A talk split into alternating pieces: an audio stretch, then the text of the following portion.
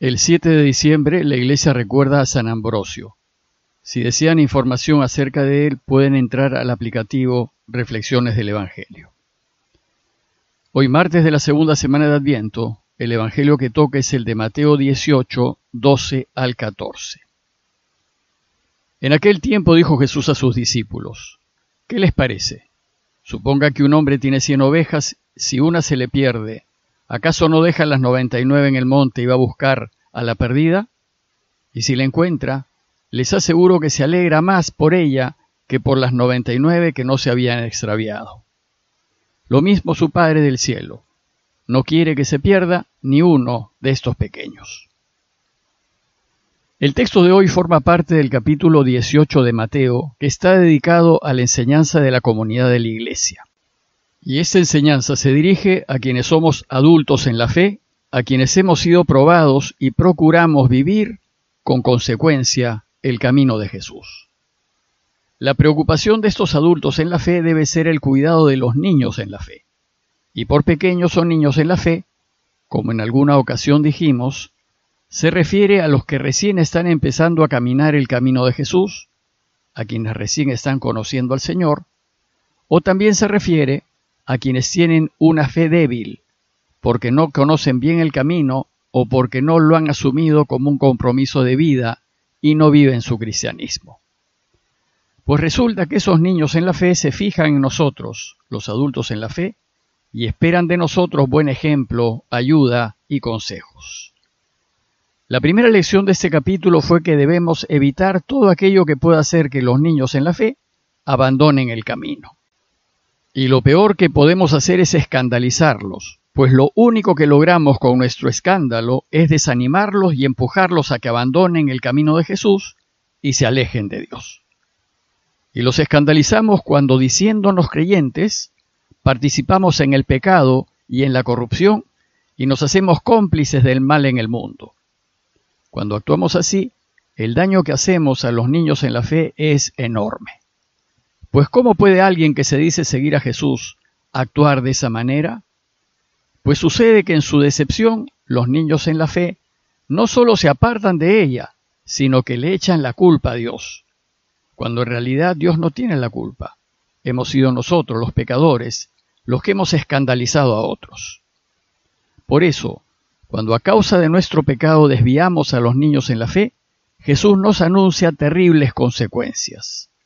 A quienes así procedan, Jesús les dice que más le vale que le aten al cuello una de esas piedras de molino y lo arrojen al fondo del mar.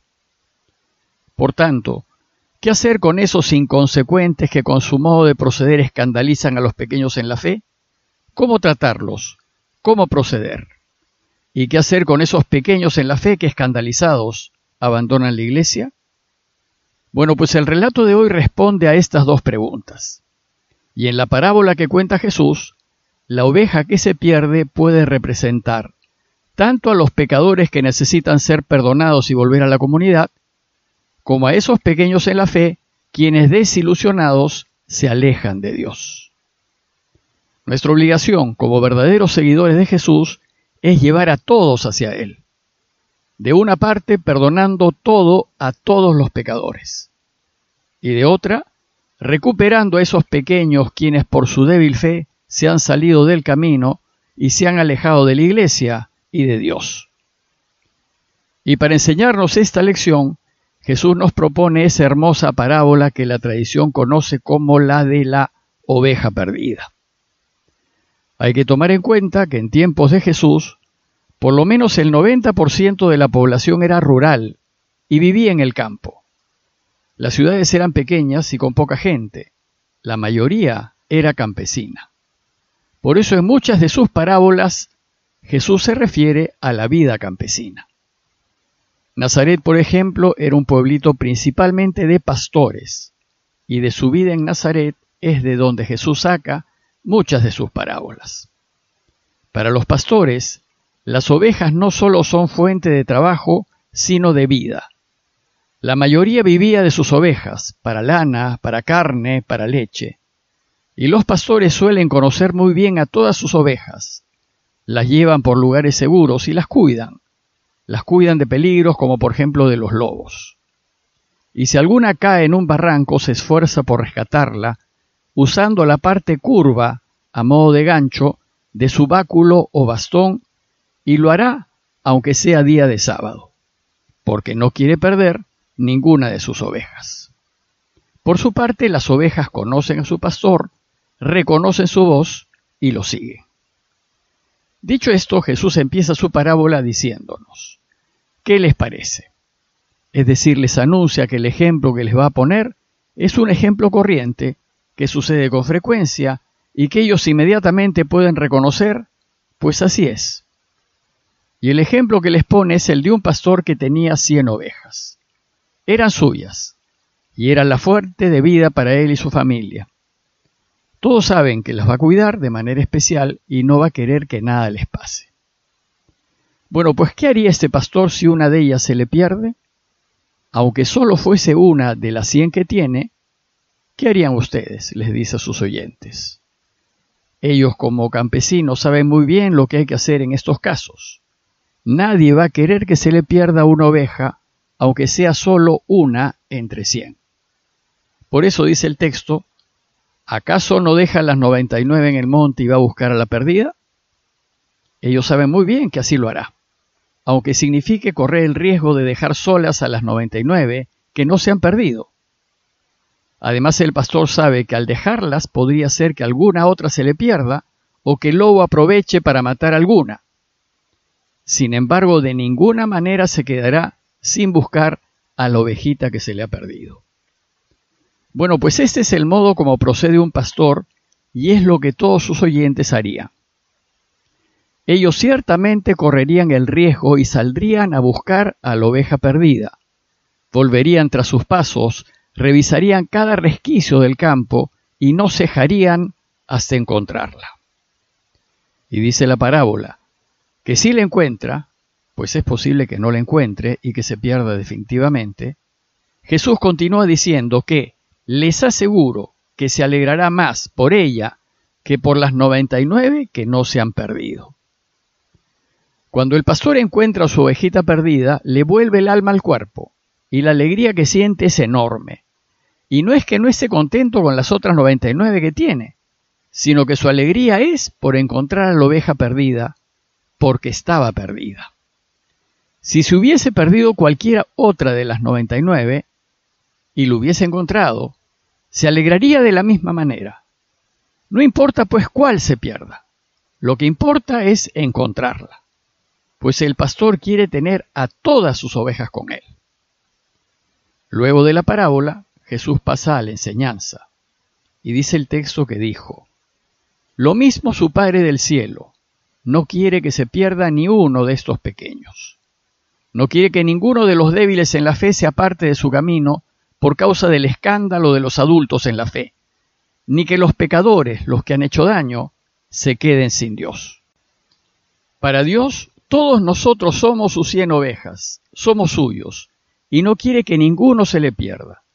Por tanto, cuando alguno de nosotros por causa de nuestro pecado hacemos que otros se aparten de Dios y se pierdan para el reino, o por nuestra débil fe abandonamos su camino, Él subirá colinas, bajará barrancos y no cesará de buscarnos hasta encontrarnos. Y en la vida, Dios nos buscará por medio de sus amigos, de su iglesia, y a través de sus palabras y consejos. Nos buscará a través de circunstancias de la vida que nos harán pensar Incluso nos buscará en medio de los mismos problemas y fracasos que sufrimos y nos llevará a reflexionar en lo que estamos haciendo y en lo que debemos hacer. En fin, Dios hará todo lo posible para tratar de que volvamos a Él. Puede ser que no queramos que nos encuentre, pues somos libres y decidimos nuestras vidas como queremos. Y si no queremos volver a Él, enseguecidos, nos alejaremos más de la felicidad. Pero si nos dejamos encontrar y nos encuentra, la alegría de Dios será infinita y nuestro alivio al ser encontrados será total. Nos abrazará con ternura, nos cargará sobre sus hombros y nos llevará de nuevo al redil. La mayor alegría de Dios es que volvamos a Él y estemos con Él siempre. No solo porque nos ama infinitamente, sino porque esa es la manera como nos hará felices. Y esto es lo que debe hacer su iglesia, recuperar, perdonar y acoger a sus miembros extraviados. Como dice el Papa Francisco, debemos ser siempre misericordiosos y no torturadores. Y perdonar a los pecadores y compadecernos una y otra vez de la debilidad de los niños en la fe. Como conclusión los invito a reflexionar si lo que estamos haciendo nos acerca o nos aleja de Dios. Y si lo que estamos haciendo o si la manera como estamos viviendo aleja a otros de Dios o los acerca. Y si los aleja, deberíamos tomar la firme decisión de dejar de lado nuestro pecado, lo que escandaliza a los demás, pedir perdón y volver a los brazos de Dios. Pidámosle al Señor su ayuda para vivir en consecuencia y colaborar a que todo su rebaño se reúna en espera de su segunda venida.